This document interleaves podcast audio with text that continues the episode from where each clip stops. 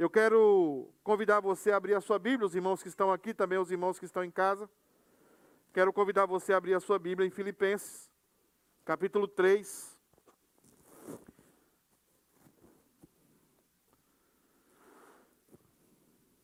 A irmã Joana, eu coloquei para ela do capítulo 4 até o versículo 9, mas eu quero fazer uma leitura, eu queria que você acompanhasse na sua Bíblia, dos versículos 20 e 21 do capítulo 3. É muito importante a leitura desses dois versículos. Os versículos 20 e 21 do capítulo 3. E depois nós vamos entrar na leitura do versículo 1 do capítulo 4.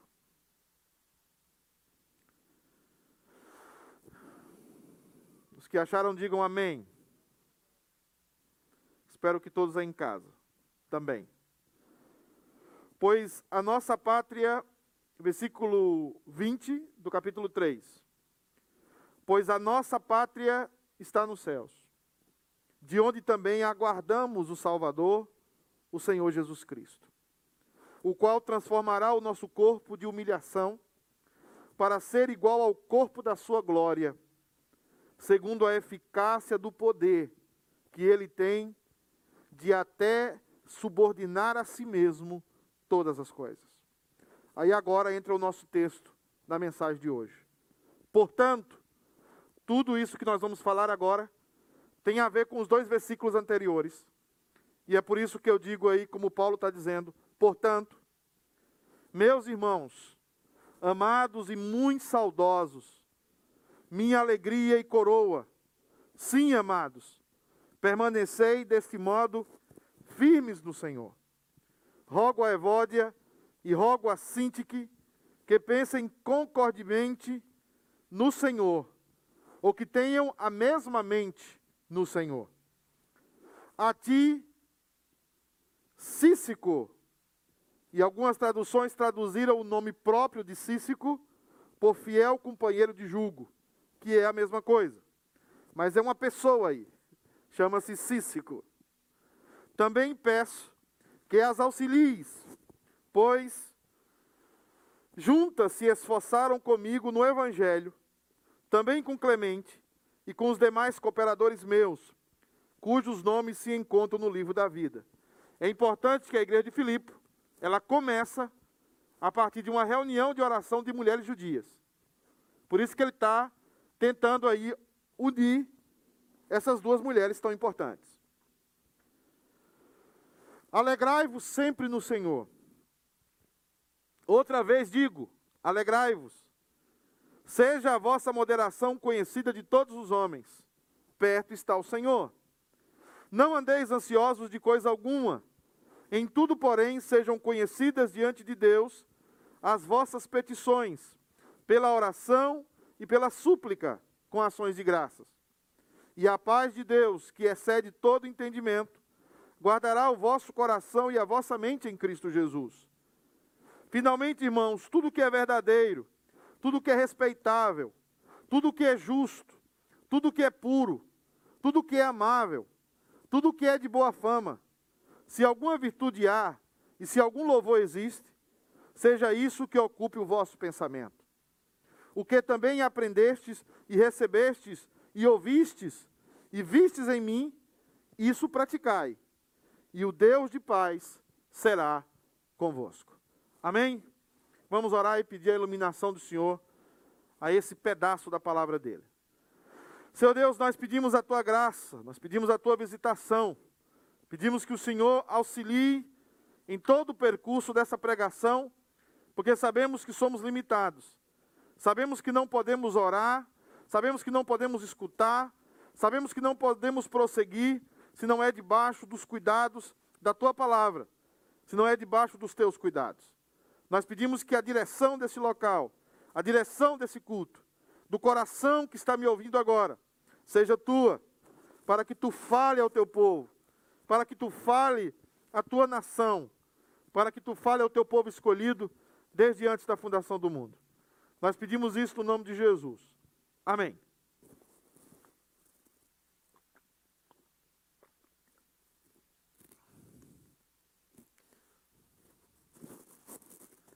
Meus amados irmãos, irmãs, Tenham paciência comigo, porque é a primeira vez que eu prego de máscara. Uma experiência nova. Nós pensávamos que no começo desse ano, nós já estaríamos livres de toda essa situação incômoda. Eu acredito que a maioria, a maioria de nós planejou estar livre dessa situação no começo desse ano de 2021. Mas a situação persiste. As pessoas falam em primeira onda, segunda onda. As pessoas falam da onda, a onda da vacina, a onda sem a vacina. E eu percebo que cada vez mais nós somos convidados, de uma forma muito sutil, somos convidados ao desespero. Eu não sei se você percebe isso, mas eu percebo. Na história da igreja, a igreja já foi convidada ao desespero. E nós estamos sendo convidados ao desespero agora. Há um convite. Eu não estou aqui negando todo o processo que nós estamos vivendo, não se trata disso. Eu não estou negando aqui toda a situação pandêmica que o mundo enfrenta, não se trata disso. Eu estou simplesmente dizendo que diante das lutas e diante das adversidades da vida, nós podemos dar respostas diferentes a situações como essa. O que eu estou tentando dizer para vocês é que não é preciso dar a mesma resposta do mundo quando nós cristãos podemos dar uma resposta diferente. Quando nós cristãos podemos ter uma oportunidade de glorificar a Deus nesse processo todo. Paulo está recebendo notícias de Filipos. Filipos é aquela igreja gostosa que todo pastor queria pastorear. Era uma igreja de heróis de guerra, era uma igreja de gente muito experimentada na vida, Filipos era como uma pequena Roma. As pessoas se aposentavam, os heróis romanos se aposentavam e iam morar em Filipos. Filipos, Filipos era uma igreja completamente diferente. Ela começou com um grupo de mulheres orando, intercedendo ao Senhor. Era uma igreja em que Paulo foi muito bem acolhido. É aquela igreja que Paulo não planejou evangelizar, porque Paulo estava voltando-se para um outro lado. Eu não sei se eu vou conseguir pregar com essa máscara. É, Paulo estava indo numa direção diametralmente oposta. E Paulo, em algum momento da vida dele, ele tem um sonho dizendo para que pudesse ajudar aquela região, para que pudesse pregar naquela região. E ele prega naquela região e Deus faz um milagre e nasce essa igreja, e nasce outras igrejas além daquela igreja, além da Macedônia. E essa era uma igreja carinhosa. Essa era uma igreja que dava prazer de pastorear. Essa era uma igreja que Paulo estava na prisão e ela estava enviando donativos a Paulo através de Epafrodito, para que Paulo fosse alcançado, para que Paulo fosse abençoado. Mas a maior intenção dessa carta é que aquela igreja queria, de alguma forma, saber notícias de Paulo. Porque, como heróis de guerra, eles tinham Paulo certamente como o grande herói da fé. E eles estavam preocupados: Paulo está bem, o nosso herói vai ficar bem, como ele está passando na prisão. Era uma igreja carinhosa. E Paulo trata de escrever aquela igreja que está triste pela situação do seu grande líder, uma igreja que está desanimada.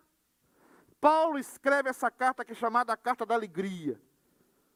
E Paulo tenta centrar todas as coisas em Cristo Jesus. Tirar a imagem dele, tirar a imagem de que a igreja estava sustentada nele, e passando a imagem de que a igreja deveria estar sustentada em Cristo. Essa era a ideia de Paulo ao escrever essa carta. E é nessa carta, aonde Paulo escreve para uma igreja que está desanimada, para uma igreja que está triste porque o seu grande líder está preso. É essa carta que eu creio que Paulo nos ensina a enfrentar situações como essa que nós estamos vivendo hoje. Que nós precisamos aprender. O cristão precisa entender que ele tem duas realidades. Ou ele aprende para servir, ou ele não serve para nada. Se ele não está tomando dessa situação que estamos vivendo, se ele não está tomando dessa situação, se essa situação tem tornado você pior, você precisa ir para um culto evangelístico. A situação que nós nos encontramos é um grande desafio para nós aprendermos. Não aprendemos com as nossas experiências somente em si mesmas. Não aprendemos com é, é, as dores em si mesmas. Mas nós aprendemos com Deus. Nós aprendemos com aquele que nos chamou. E Paulo está convidando aquela igreja a que ela aprenda, de alguma forma, ela aprenda com Deus. Como ele aprendeu, e como nós também devemos aprender. E é essa grande realidade que você e eu, você que está me assistindo, todos nós que estamos aqui hoje, essa é a grande realidade hoje da igreja. Há um convite para o desespero, mas há um convite de Jesus Cristo a todos nós, dizendo o seguinte: é hora de aprender, e aprendendo é hora de servir, e servindo vocês vão glorificar o meu nome e vocês vão saber o como é bom glorificar o meu nome e nesses momentos de adversidade. Por isso que eu coloquei um tema para o mês da igreja que se chama Aprendendo com Deus da História. É um tema calvinista. Os arminianos que me perdoem, são todos bem-vindos, mas me perdoem. É um tema calvinista. É um tema que fala do Deus que controla a história. É a maneira como eu aprendi a viver na minha vida diante de tanta lágrima, de tanta dor. Eu descobri esse Deus, esse Deus que está cravado nas Escrituras, o Deus soberano, o Senhor da história. E é esse Deus que Paulo quer passar para os filipenses, e é esse Deus que eu quero passar para vocês, é esse Deus que eu quero passar para você, meu irmão, que me assiste à internet. Você precisa discernir os tempos. Você precisa que o Espírito Santo vai dar a você a capacidade de discernir os tempos. E é tempo de aprender, de aprender para servir, de servir para glorificar a Deus. Porque os tempos para Deus não são piores nem melhores. Simplesmente é um plano de Deus sendo executado na história. E você, de forma graciosa, faz parte dele. E você é o maior interessado nesse plano porque você agora é cooperador do reino dos céus. Então se levante em meio a essa pandemia, se levante em meio a essa adversidade, esse convite ao desespero, e se coloque como filho e como filha de Deus, aprendendo a servir, para abençoar, para glorificar a Deus, mesmo em tempos difíceis. E é por isso que nós vemos Paulo ensinando algumas coisas desse texto que nós lemos. E a primeira coisa que ele ensina àquela igreja em meio da adversidade é o seguinte: aprenda com o Deus da história a ficar firme no Senhor. Aprenda com o Deus da história a ficar firme no Senhor. Olha o que ele está dizendo aqui no versículo 1 do capítulo 4. Portanto, meus irmãos, amados e muito saudosos, ele tinha saudade daquela igreja. Saudosos minha alegria, ó que maravilha. Um pastor fala isso da igreja, gente. Minha alegria. Às vezes tem pastor que lembra da igreja e começa a tremer, não é verdade? Tem pastor que lembra da igreja que pastor e começa a ter epilepsia, né? Mas Paulo não. Paulo está dizendo aqui, olha, minha alegria e coroa. Sim, amados, permanecei deste modo que firmes no Senhor. E o que é permanecer firme no Senhor, meus amados irmãos? Permanecer firme no Senhor é que você não tira os olhos de Cristo em meio das adversidades da vida. Você continua com os olhos fitos no Senhor Jesus. Está tudo pegando fogo do seu lado. Está tudo se destruindo do seu lado. Mas você não tira os olhos do Senhor. Mas você não tira os olhos do seu Senhor. A linguagem de Paulo é uma linguagem de guerra. Os romanos sabiam o que Paulo estava escrevendo. Esse texto de Paulo é maravilhoso quando você entende a língua helênica, o grego, e você percebe que ele está usando uma linguagem bélica. O soldado romano era tão disciplinado que tudo poderia estar caindo de um lado, caindo do outro é, é, soldado morto de um lado, soldado morto do outro, mas o soldado romano, ele ficava fito os olhos do seu comandante, fito os olhos daquele que comandava a centúria, o centurião, porque eles andavam de uma forma de defesa, de uma forma de ataque, que não podia haver erros, que não, não podia haver pensamento pessoal. No, o soldado romano não agia por conta própria. Por isso que eles formaram o maior império. Os olhos fitos no Senhor. Os olhos fitos do comandante. Eu não estou olhando para a pandemia nesse momento, apesar de todos os cuidados, porque eu sou provida, apesar de todos os cuidados, porque eu obedeço às autoridades. Apesar de que na natureza da igreja, nós somos uma igreja que vive a obedecer às autoridades e somos provida, mas os nossos olhos, os nossos olhos, o que alimenta a nossa esperança, eles estão fitos no Senhor. E havia um corinho antes que expressava isso. Somente ponho a minha fé na graça excelsa de Jesus, no sacrifício remidor, no sangue do bom redentor. A minha fé e o meu amor estão firmados no Senhor, estão firmados no Senhor. Não tire os olhos do seu Senhor. Permaneçam firmes naquele que foi cravado na cruz. Mas em segundo lugar, meus amados irmãos, Paulo ensina mais coisas aqui. Ele diz o seguinte: aprendam com Deus da história a pensarem como Cristo. Não é hora de pensar como eu e você. Mais uma vez, aqui Paulo está usando a linguagem romana. O soldado romano não pensava por si só, como eu já disse aqui. Ele pensava a partir do seu comandante. E é por isso que eles destruíram impérios. É por isso que eles invadiam no meio, eles entravam no meio das colunas inimigas e eles não recebiam uma espada, eles não recebiam uma flecha. Havia algo que eles faziam como uma tartaruga, a tartaruga romana. Eles caminhavam em meio às tropas inimigas, matavam, dilaceravam as tropas inimigas, porque eles tinham um comando. Eles olhavam só para o seu comandante. Então Paulo está dizendo o seguinte: aprenda uma coisa. Comece a pensar como Cristo pensa. Não pense como você quer. Não pense no seu egoísmo. Pense como Cristo pensa. E ele diz assim àquela igreja: rogo a Evódia e rogo a Sintique, que pensem concordemente no Senhor. Ele está dizendo que tenham a mesma mente, que pensem da mesma forma no Senhor. A ti, ó Cícico, também peço que as auxilies, pois juntas se esforçaram comigo no Evangelho, também com Clemente e com os demais cooperadores meus, cujos nomes se encontram escritos no livro da vida.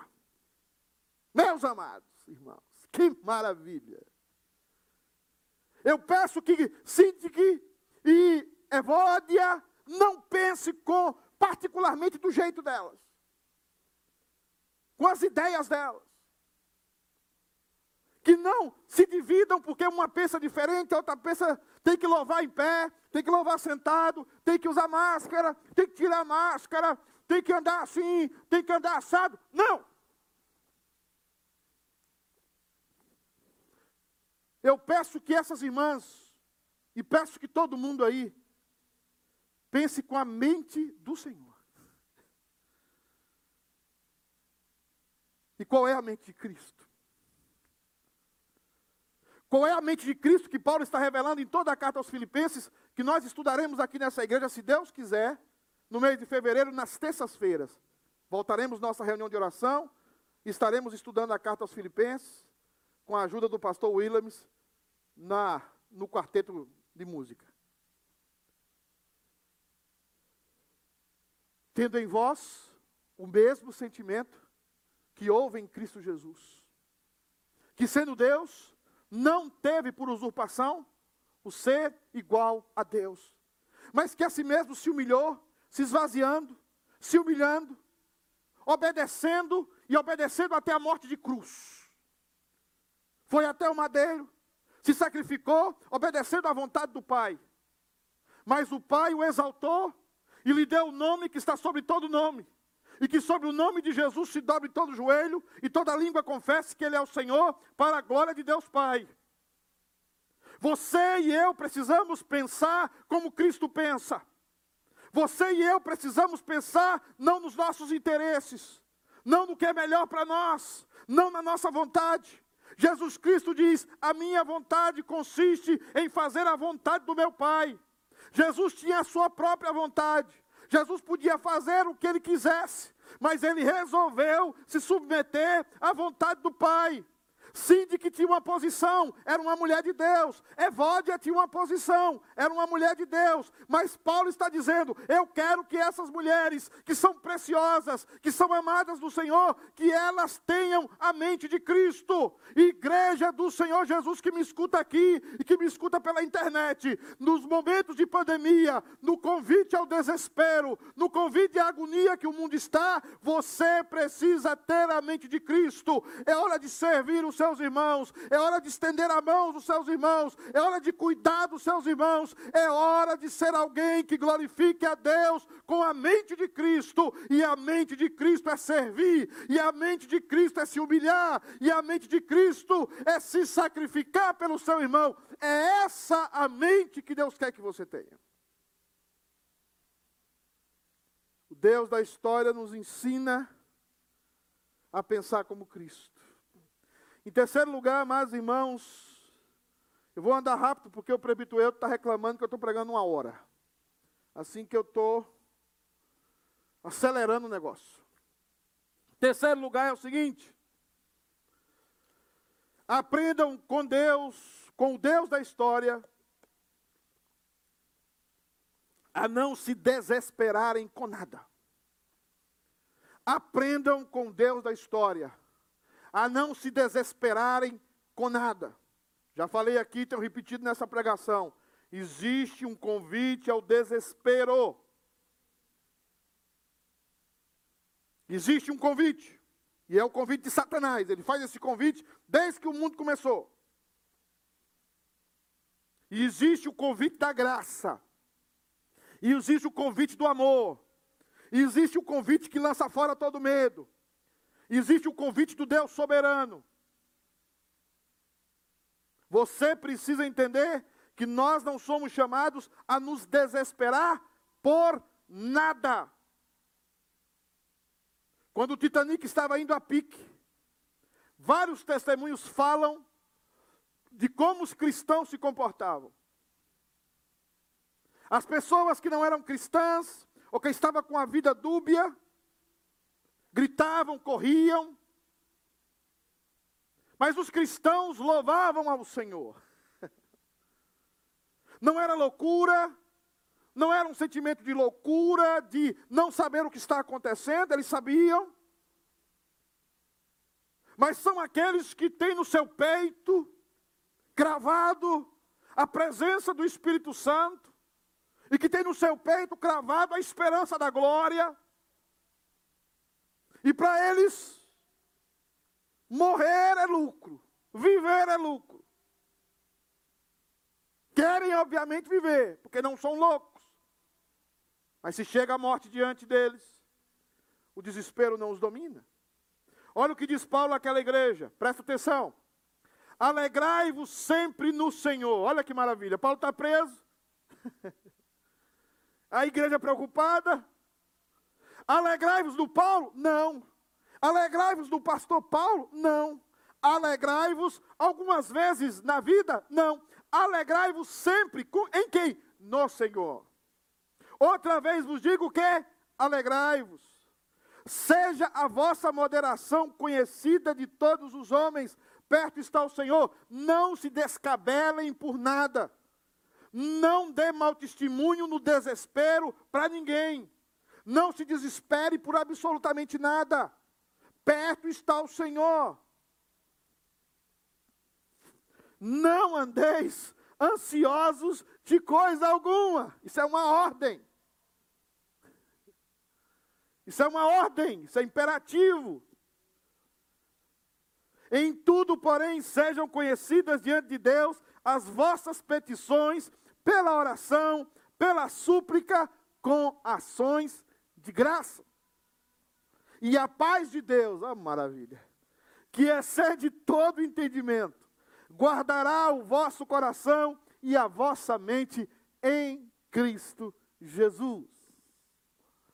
Paulo está ensinando àquela igreja, o Espírito Santo está ensinando a nós, que nós cristãos devemos aprender com Deus da história a jamais nos desesperarmos, a jamais nos desesperarmos com qualquer situação.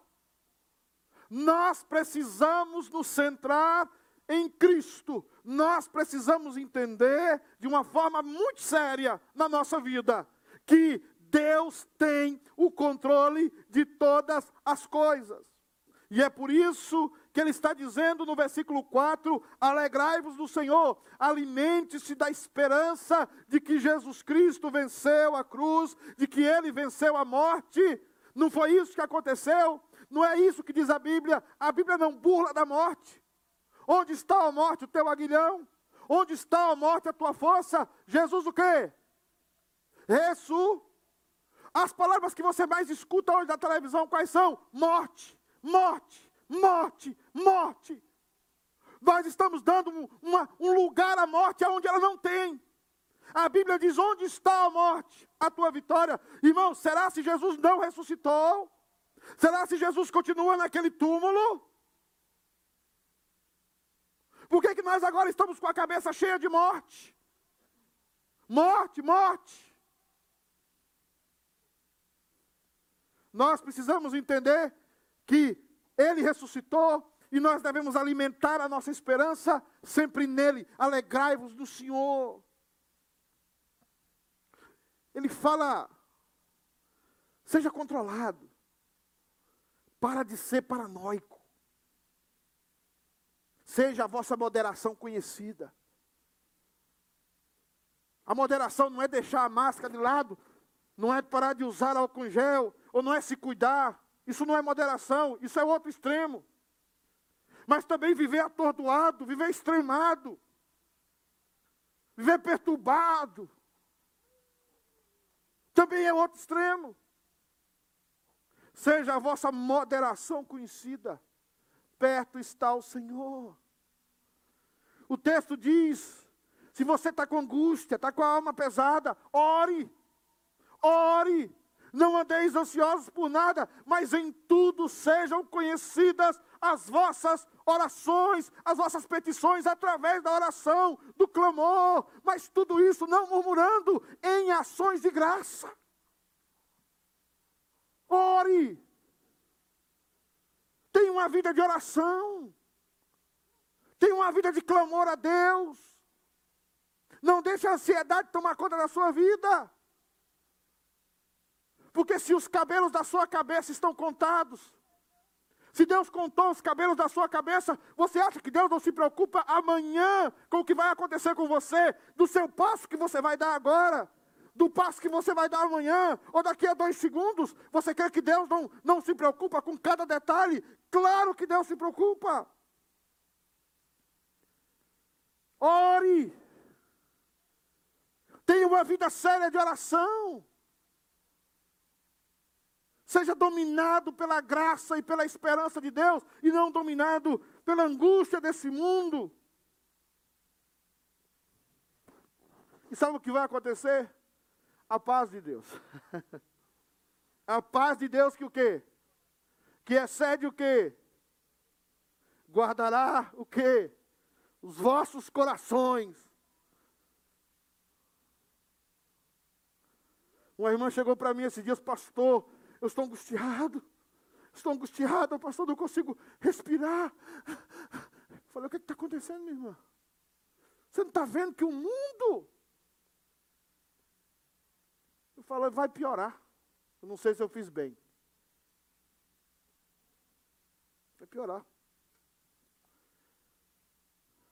E aí vem outra música da nossa época de mocidade, é muito, faz muito tempo. Que diz assim: Essa paz que eu sinto em minha alma, não é porque tudo me vai bem. Essa paz que eu sinto em minha alma, é porque eu louvo ao meu Senhor. Como é?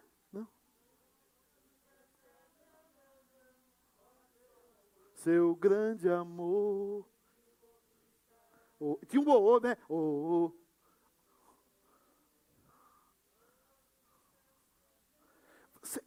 Veja que a gente canta coisas e quando a gente passa pelo vale, a gente esquece. A paz que excede todo entendimento. Eu estou em paz. É porque você pensa que você ficou na América até hoje pelo seu braço. Você pensa que você vai conseguir um, um, um trabalho amanhã para construir uma casa, pintar uma casa, fazer aquilo, cuidar de um jardim, pelo seu braço, pela propaganda que você fez. Não é não. Davi diz o seguinte: sou velho, e eu sou moço, eu sou velho e já fui moço. Mas eu nunca vi o justo desamparado, desamparado, nem a sua descendência mendigar o pão. Então, ou você descansa nesse Deus, ou você pede licença da igreja. Porque tudo que você canta e você faz aqui é falso. Porque é nesse momento que o Espírito Santo ministra ao seu coração, dizendo o seguinte: vai ficar tudo bem. vai ficar tudo em paz. Quando o barco solapava para lá e para cá, para lá e para cá, para lá e para cá, os discípulos estavam angustiados, já haviam andado alguns anos com Jesus. E eles despertam Jesus, e Jesus desperta do barco. E eles perguntam, mestre, não, não, não se dá, o senhor não importa que morramos e naufraguemos. E diz a Bíblia que Jesus os admoesta dizendo: homens de pequena fé. Minha avó falava homens bulis, homens de pouca fé, né? Não sei se entenderam a piada, mas saiu. Você imagina eu e você numa tempestade? Eu estaria estarrecido. Mas aqueles meninos já haviam andado dois anos com Jesus. Já haviam até declarado que Jesus era o Cristo. E agora estão preocupados se iriam perecer daquele barco. E Jesus vai à proa do barco e diz: Vento, imudece, maqueta-te. E o mar e o texto lá diz: fez-se grande bonança. Não nos é autorizado perder a paz por causa de nada. Nós podemos ficar tristes, mas permanecemos em paz. Nós podemos ficar muitas vezes tristes com situações da vida, com perdas da vida, mas nós continuamos em paz. Porque a nossa paz não tem nenhum tipo de razão é, é, racional, nem, nem se apega a coisas visíveis. A nossa paz se apega à promessa de Cristo, ao Espírito Santo que mora em nós. A paz que excede todo entendimento guardará o vosso coração e a vossa mente em Cristo Jesus. E em último lugar, o Deus o Deus da história nos ensina a encher as nossas mentes de vida. E eu gostaria que você repetisse isso aí no seu coração, pode ser com a boca mesmo. Diga assim: Eu devo. Vamos mais forte um pouquinho. Eu devo encher a minha mente de vida. Diga vida. O texto diz assim, meus amados irmãos: finalmente, irmãos, tudo que é verdadeiro, tudo que é respeitável, tudo que é justo, tudo que é puro, tudo que é amável, tudo que é de boa fama. se alguma virtude há e se algum louvor existe, seja isso o que ocupe o vosso pensamento. Seja isso o que ocupe o vosso pensamento. O que também aprendestes, recebestes e ouvistes e vistes em mim. Isso praticai, e o Deus da paz será convosco. Ele está preso. Ele está encarcerado. Ele está sobre grilhões. Ele está numa prisão marmetina, no terceiro subterrâneo dessa prisão. Ele está comendo lavagem. Ele está recebendo urina e fezes dos outros presos. Ele é aquele preso em que todos defecavam na sua cabeça. Ele está no terceiro piso subterrâneo de uma prisão marmetina. E ele está dizendo: olhem para mim. Olhem para a minha situação. Mas eu estou escrevendo a vocês. Eu estou escrevendo a vocês, dizendo: ocupem as vossas mentes com coisas boas. Encham o vosso interior com coisas boas. Nutra a sua alma com vida, com perdão, com amor, com missão, com graça. Não nutre as suas mentes com, com, com ressentimento.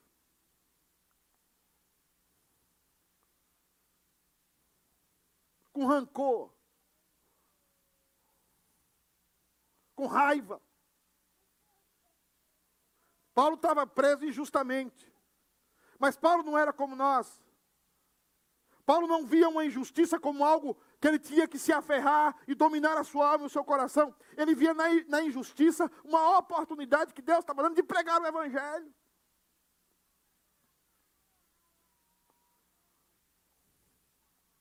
O que é que tem ocupado a sua mente?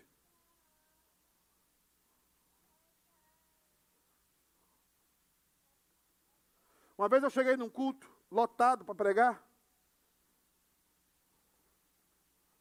Eu havia tido a honra de, de pregar no final de um congresso. Só que o presidente,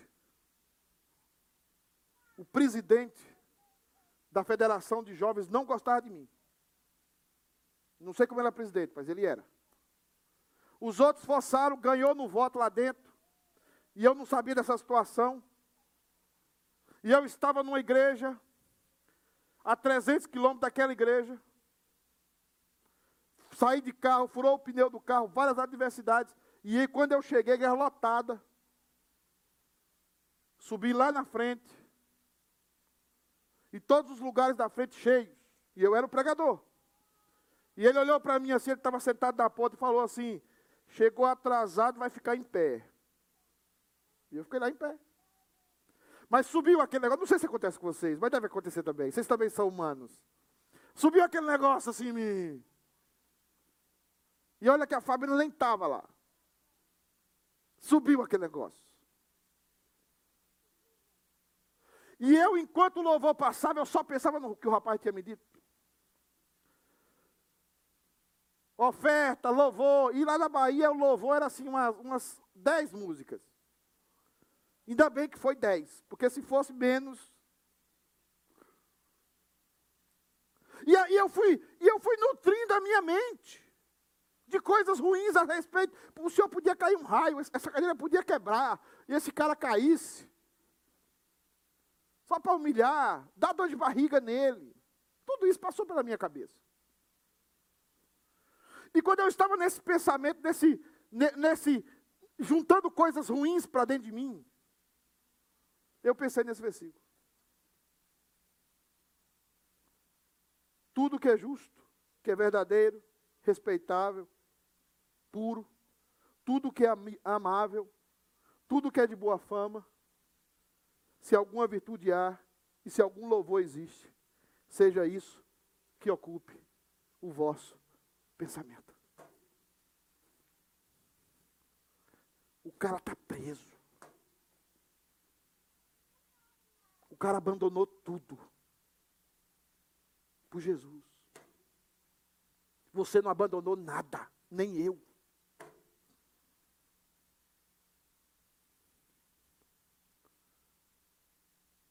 Por que alimentar-se de tanta amargura? Por que alimentar-se de tanta morte? Se nós, todos nós, fomos alvos de tão grande amor.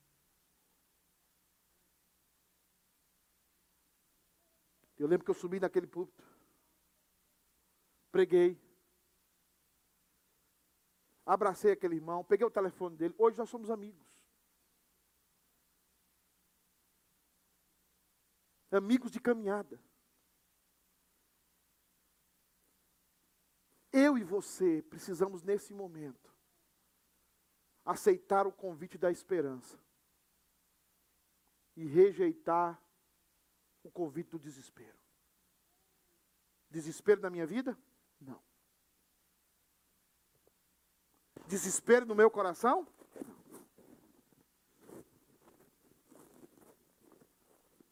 Deus cuida de você. Deus cuida dos seus filhos. Deus cuida de nós. O amor de Deus jamais faltará sobre vocês, sobre aqueles que são verdadeiramente filhos de Deus. E eu já tive na casa de cada um de vocês aqui. Só não na casa do pastor Williams, que eu não fui ainda. Mas as demais, todas eu fui. E eu sei que Deus está cuidando de vocês. E eu sei que esse cuidado de Deus nunca vai deixar. É hora de aprender com Deus. É hora de, nesse período agora, começando janeiro, aprender para servir, servir para glorificar a Deus. Porque Deus tem grandes coisas a fazer através dessa igreja, através de cada um de vocês. Porque daqui a 5, 10 anos, a maioria de nós teremos que contar aos nossos netos, aos nossos filhos, o ano de 2019, 2020, 2021. Nós vamos ter que contar histórias. E nessas histórias eu gostaria que você contasse os poderosos feitos de Deus na história, na sua vida. Dizer assim, olha, uma vez Kise me falou, olha, naquele ano eu pensei que eu ia passar fome. Naquele ano eu não tive trabalho, não tive muita coisa, mas Deus cuidou de mim. Mas Deus me sustentou. Eu pensei que eu ia desistir, mas Deus me tomou pela mão. Imagina as histórias que você terá para contar dos grandes milagres de Deus no meio da sua igreja, no meio do seu povo, durante toda essa ideia de pandemia. Eu não estou negando a pandemia, eu já disse na, no começo da, da mensagem, eu estou terminando assim. Não nego. É da natureza da igreja cuidar pela vida. O que eu me preocupo aqui como pastor é sermos dominados pelo desespero. A isso nós não podemos permitir. Porque nós somos do Senhor. Nós somos do Deus Todo-Poderoso, Deus soberano e Ele cuidará de nós até o dia final. Amém, meus irmãos? Essa mensagem continua. Eu vou comprar uma máscara boa, prender ela bem aqui, abrir dos lados, tá? Para não ficar tirando, botando essas coisas todas. Amém? Eu quero convidar aqui à frente o Gustavo. Quero Chamaram a mãe do Gustavo, a Elci.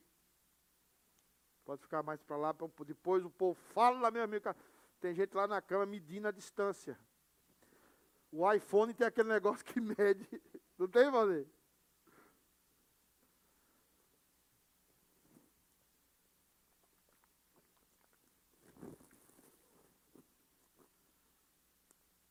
Quantos anos você tem, Gustavo? Eu sei um menino bonito desse na igreja. Não é um milagre, não, eu vou repetir, assim, um menino bonito desse na igreja, não é um milagre, não? Parece o Superman, né? Gustavo, você já fez batismo, a sua mãe já batizou você. Você já fez a classe de catecúmenos. E agora você está confirmando o pacto, a aliança. E eu sei que o seu desejo é servir, servir a igreja, servir nos jovens, ajudar os irmãos. E a minha pergunta a você é o seguinte: você crê no Senhor Jesus como único e suficiente Salvador da sua vida e nas Escrituras do Novo e do Velho Testamento como palavra autoritativa de Deus sobre a sua vida? Diga sim.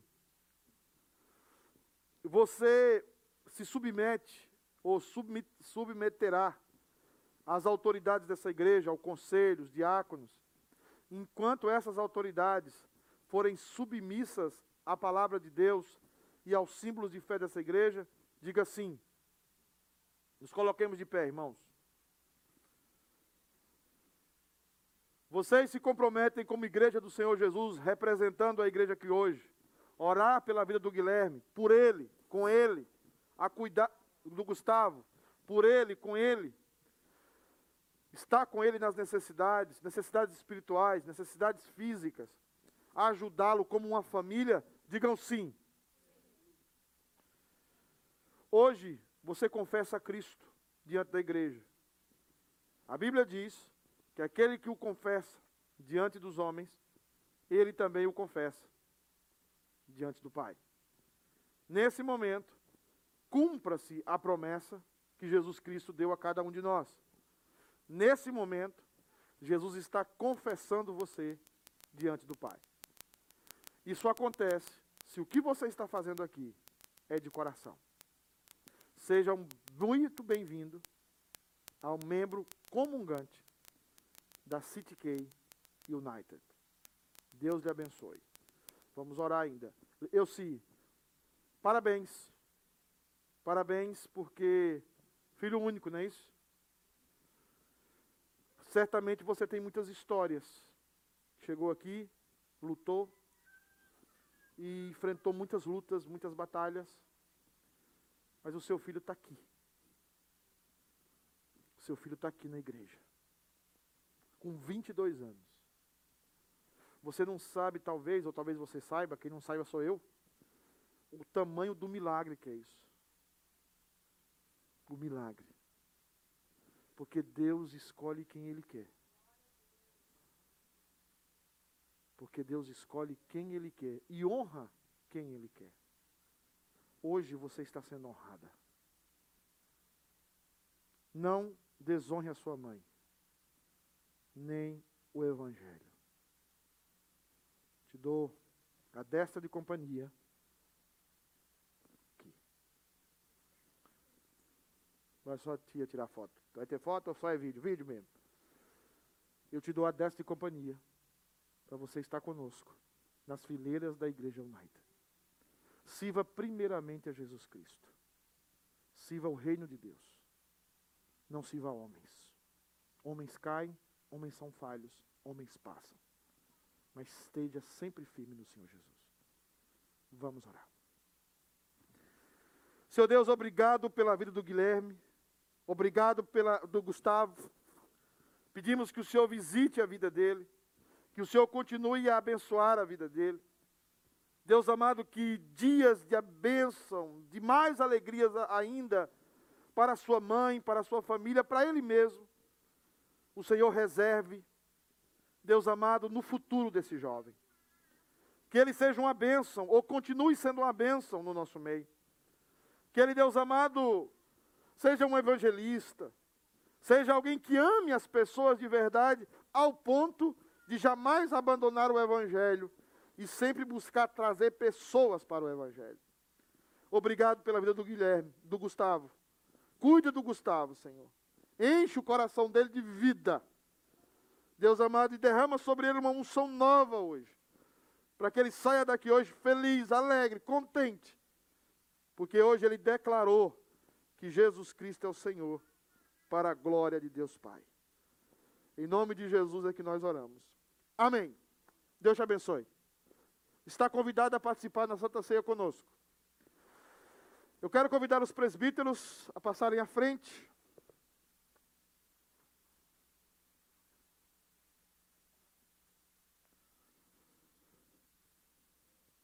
Presbítero Valnei, obrigado pela presença. Sei da luta para chegar. Chegou. Presbítero Estevão. Presbítero John. Presbítero Assi.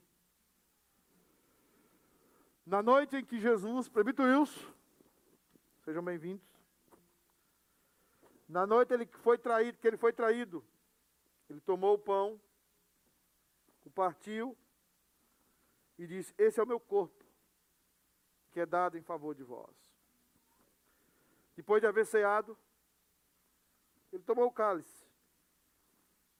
Tomou, e antes de tomar, deu graças.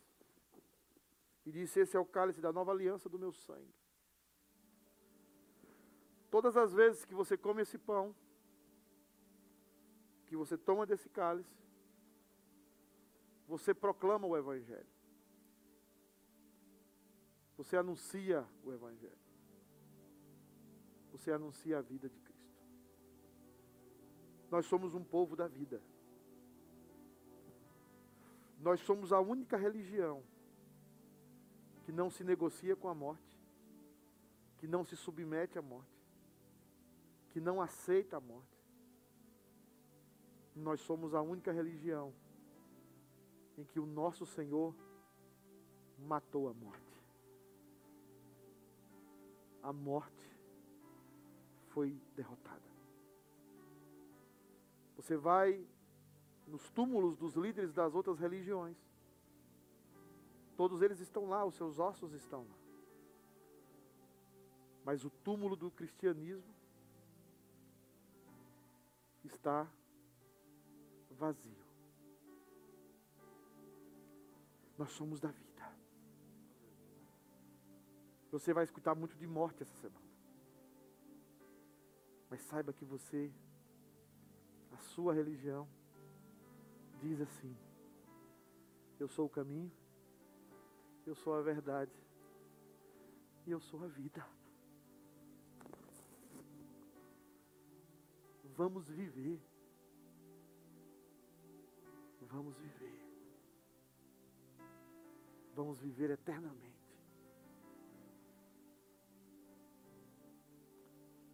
Enquanto o grupo de louvor toca, você vai ficar de pé.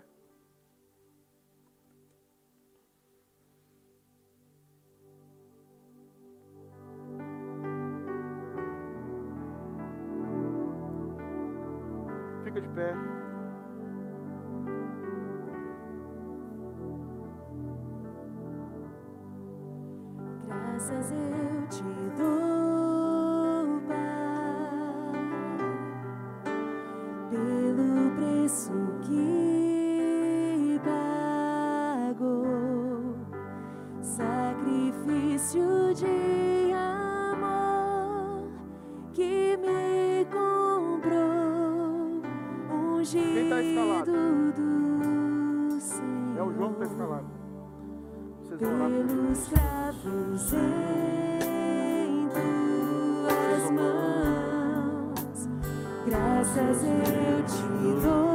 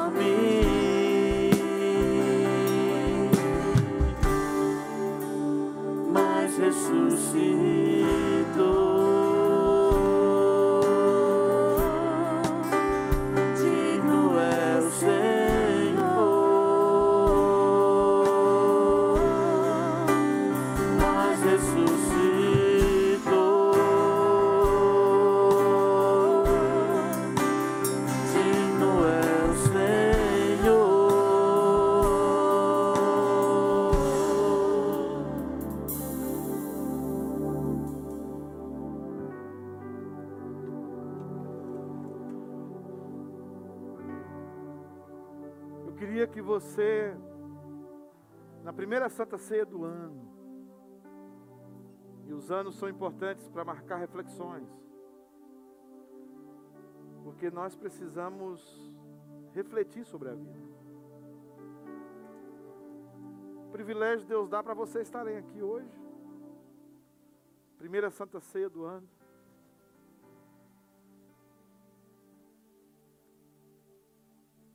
Cuidado de Deus não vai parar. O amor de Deus não cessa. Eu gosto, é uma, um costume que eu tenho.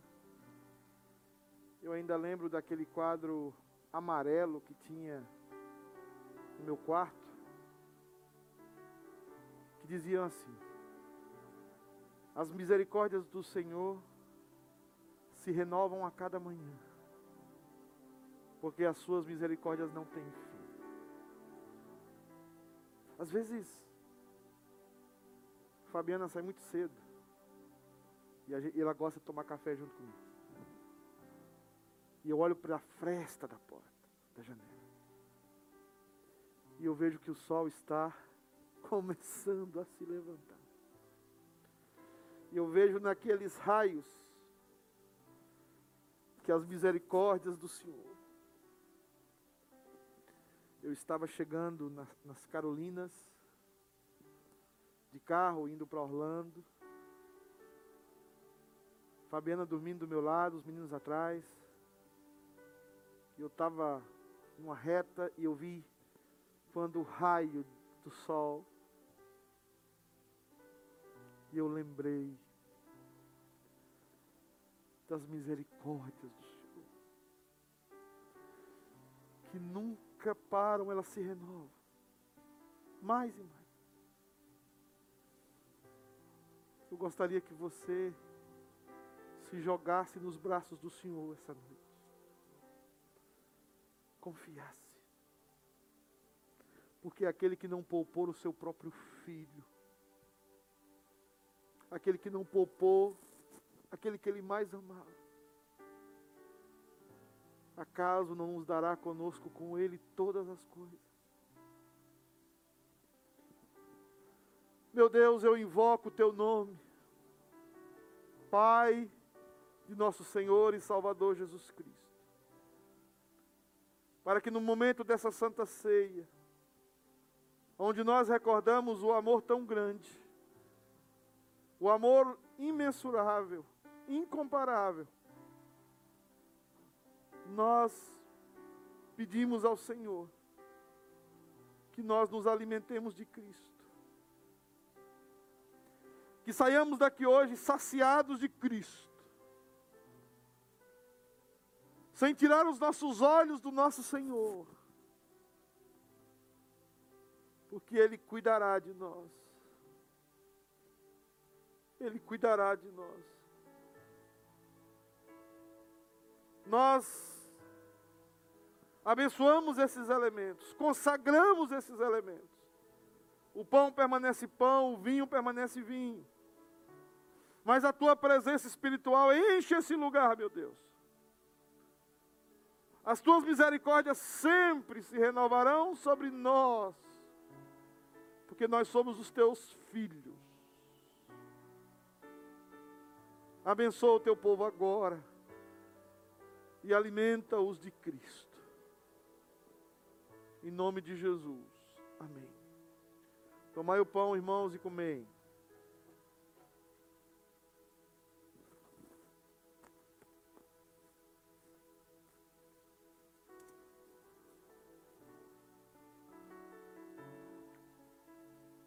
Tomai o cálice e bebei.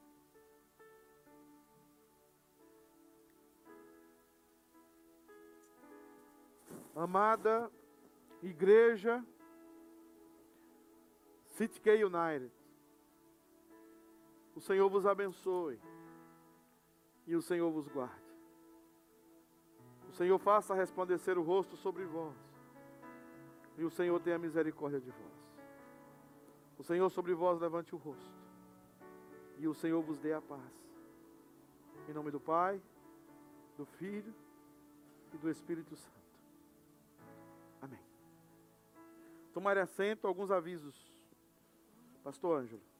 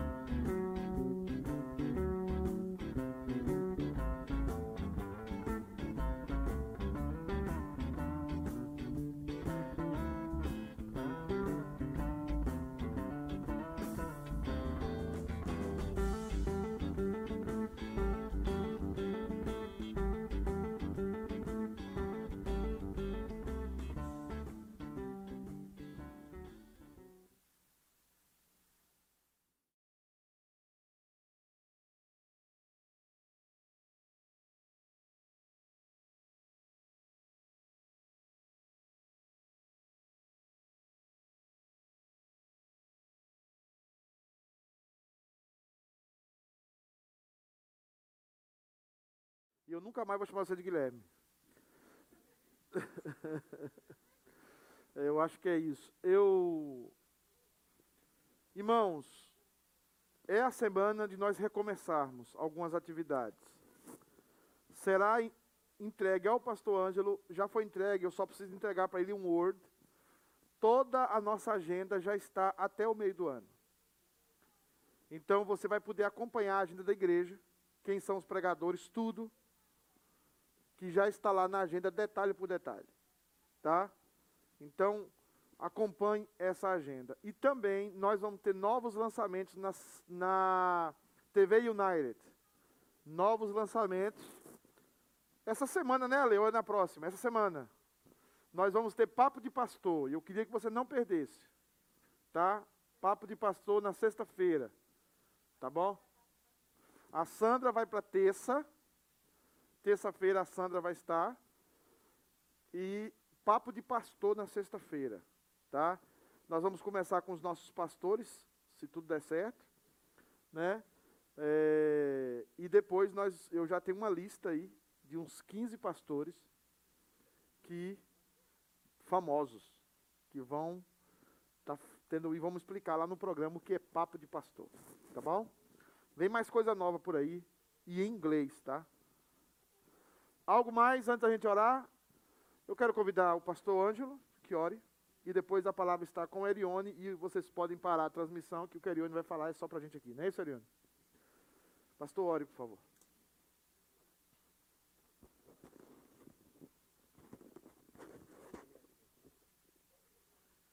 Pai querido, nós queremos louvar, engrandecer o Senhor, te exaltar por todo o teu cuidado, Deus, sobre a tua igreja. Nós sabemos, ó Deus, que diante de tudo que temos vivido, a tua boa mão, ó Pai, tem nos sustentado, tem nos guardado, tem nos protegido, ó Deus, de maneira muito especial. Amém. E, ó Deus, não é sem motivo que nós podemos apresentar os, os aniversariantes, ó Deus, porque sabemos que a cada ano de vida, a cada mês, a cada dia, é o Senhor que está ali, lado a lado. Amém. É o Senhor que está umbrando, ó Deus, e que está cuidando deles. Amém. O pastor das nossas vidas, o pastor da nossa alma, Amém. é aquele que nos supre. Amém. Por isso nós te bendizemos. E pedimos que, ó Deus, cada um deles, onde quer que eles estejam, eles possam experimentar a graça especial do Senhor na vida deles. Amém. Que assim seja também sobre todos nós, ó Deus, na semana que se inicia. E Amém. que nós possamos contar as muitas bênçãos do Senhor. Em nome de Jesus. Amém. Amém. Erione.